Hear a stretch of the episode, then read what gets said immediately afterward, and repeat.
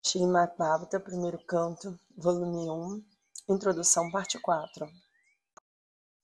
Após esse incidente, o Senhor começou a pregar e propagar seu Bhagavata Dharma, o movimento de Sankirtana, mais vigorosamente, e quem se opusesse a essa propagação de Yuga Dharma, o dever da era, era devidamente punido, com vários tipos de castigos. Dois cavalheiros brahmanas chamados Chapala e Gopala, que também eram tios maternos do Senhor, foram atacados de lepra como punição e mais tarde, ao se arrependerem, foram aceitos pelo Senhor. No transcorrer de seu trabalho de pregação, ele costumava mandar diariamente todos os seus seguidores, incluídos Shri Nityananda Prabhu e Thakura Haridasa, dos membros principais de seu grupo, de porta em porta para pegar o Shimad Bhavatam. Toda a Nova Dvipa estava to tomada do seu movimento de Sankirtana.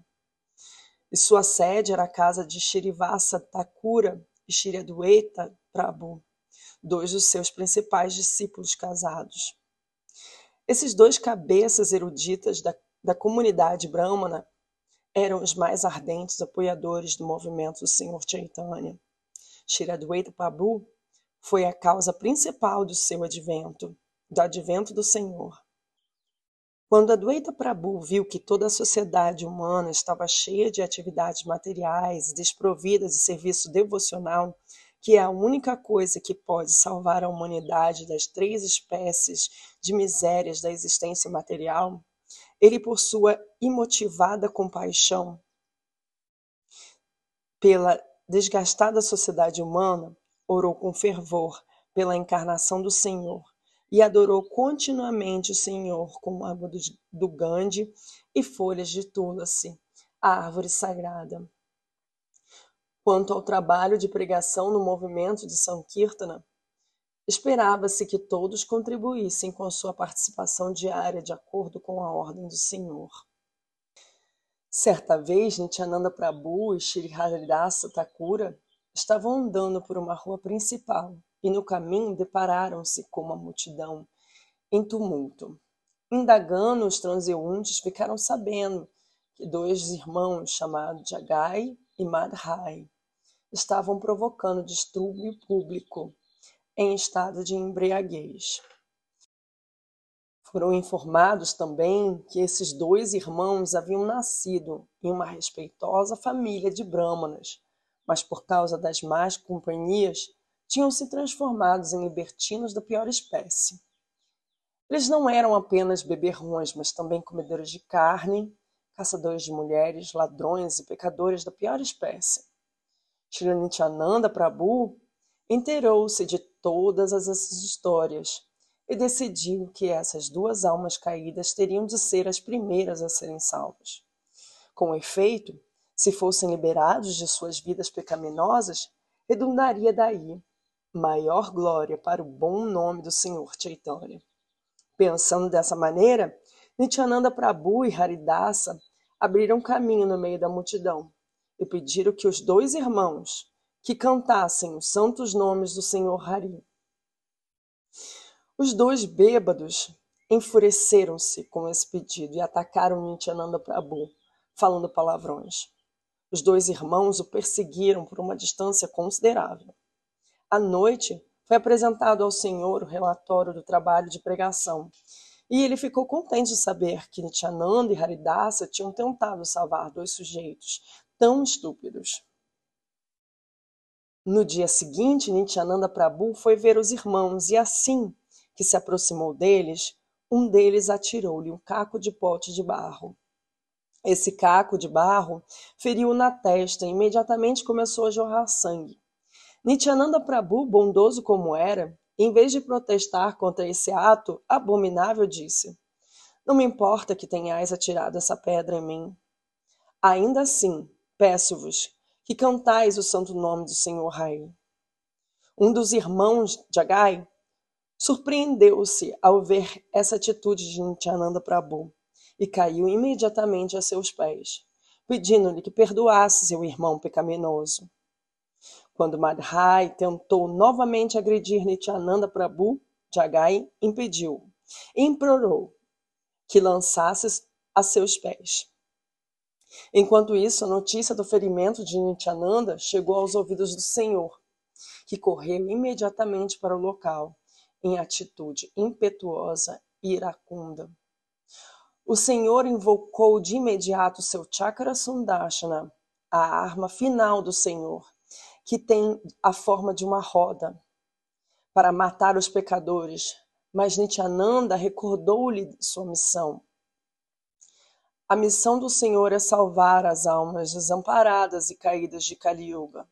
E os irmãos Jagai e Madhai eram exemplos típicos de tais almas caídas. 90% da população dessa era assemelha-se a esses irmãos, a despeito do bom nascimento e respeitabilidade mundana. Segundo o veredito das Escrituras reveladas, toda a população do mundo nesta era será a mais baixa qualidade de Shudras, ou mesmo inferior. Observa-se, aliás, que Shri Chaitanya Mahaprabhu nunca reconheceu o estereotipado sistema de castas baseado em hereditariedade. Pelo contrário, ele seguia estritamente o veredito dos Shastras em relação ao nosso Svarupa, ou identidade verdadeira. Enquanto o Senhor invocava seu Chakra Sundasha, ou Ishiranityananda Prabhu implorava-lhe que perdoasse os dois irmãos, os irmãos caíram aos pés de lótus do Senhor e lhe pediram perdão pelo seu comportamento grosseiro. Nityananda Prabhu Pediu também ao Senhor para que aceitasse essas almas arrependidas. E o Senhor concordou em aceitá-los sob uma condição: de que a partir daquele momento abandonassem completamente todas as suas atividades pecaminosas e hábitos de libertinagem. Os irmãos concordaram e prometeram abandonar todos os seus hábitos pecaminosos. E o bondoso Senhor aceitou-os e não comentou mais sobre suas más ações passadas. Essa é a bondade específica do Senhor Chaitanya. Nessa era, ninguém pode dizer que é isento de pecado. É impossível que alguém possa dizer isso. Porém, o Senhor Chaitanya aceita todos os tipos de pessoas pecaminosas sob a condição única de que elas prometam não se entregar a hábitos pecaminosos após serem iniciadas espiritualmente pelo mestre espiritual fidedigno. Há alguns pontos instrutivos a serem observados nesse incidente dos dois irmãos. Neste Kali Yuga, praticamente todas as pessoas são de qualidade de Jagai Madhai. Se elas quiserem aliviar-se das, das reações das suas más ações, terão de terão de se refugiar no Senhor Chaitanya Mahaprabhu e, após a iniciação espiritual, abster-se de coisas proibidas nos Shastras. Essas regras proibitivas são explicadas no ensinamento do Senhor dado a Srila Rupa Goswami. Durante sua vida de casado, o Senhor não manifestou muitos dos milagres que são geralmente esperados em tais personalidades. Contudo, certa feita, ele fez um milagre maravilhoso na casa, na casa de Srinivasa Thakura, enquanto o Sankirtana estava em seu auge. Ele perguntou aos devotos o que eles queriam comer, e ao ser informado de que eles queriam comer mangas, ele pediu que trouxessem um caroço de manga embora não fosse a estação das mangas. Quando lhe trouxeram a manga, ele a plantou no pátio da casa de Srinivasa e de imediato começou a crescer uma muda da semente. Em poucos instantes, essa muda tornou-se em uma mangueira totalmente crescida, cheia de mais frutas maduras do que poderiam comer os devotos. A árvore permaneceu no pátio de Srinivasa e daquele dia em diante os devotos passaram a comer daquela árvore tantas mangas quanto tivessem vontade. O Senhor tinha em autoestima as afeições das donzelas de Vrajabhumi, Vindravana, por Krishna. Em apreço pelo imaculado serviço delas ao Senhor, uma vez Shri Chaitanya Mahaprabhu cantou os santos nomes das golpes, vaqueirinhas, em vez dos nomes do Senhor. Nessa altura, alguns dos seus estudantes, que também eram discípulos, foram vê-lo, e ao perceberem que o Senhor estava cantando os nomes das golpes, ficaram espantados. Por pura ignorância, eles perguntaram ao Senhor o motivo para ele estar cantando os nomes das golpes e o aconselharam a cantar o, nome de Krishna. O Senhor estava em êxtase. Foi assim perturbado por esses estudantes tolos.